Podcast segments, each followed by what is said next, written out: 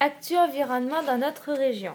D'après un article de Centre Presse du jeudi 13 octobre 2016, le personnel de l'agence ONEMA ont relevé des pluviométries inférieures à la normale de 40 à 70% Il n'y a pas eu beaucoup de pluie en juin et août et, septembre et octobre ont été des mois secs. Au 1er octobre, les sols étaient plus secs que la normale avec un manque de 20 à 40% d'eau. La situation des nappes reste préoccupante dans la Vienne. Environ 90% des cours d'eau sont plus secs que la moyenne. Pour résumer, l'année 2016 n'est pas une bonne année pour nos réserves d'eau, qui sont moins abondantes qu'en 2015. Faisons tous bien attention à notre consommation d'eau pour préserver notre environnement.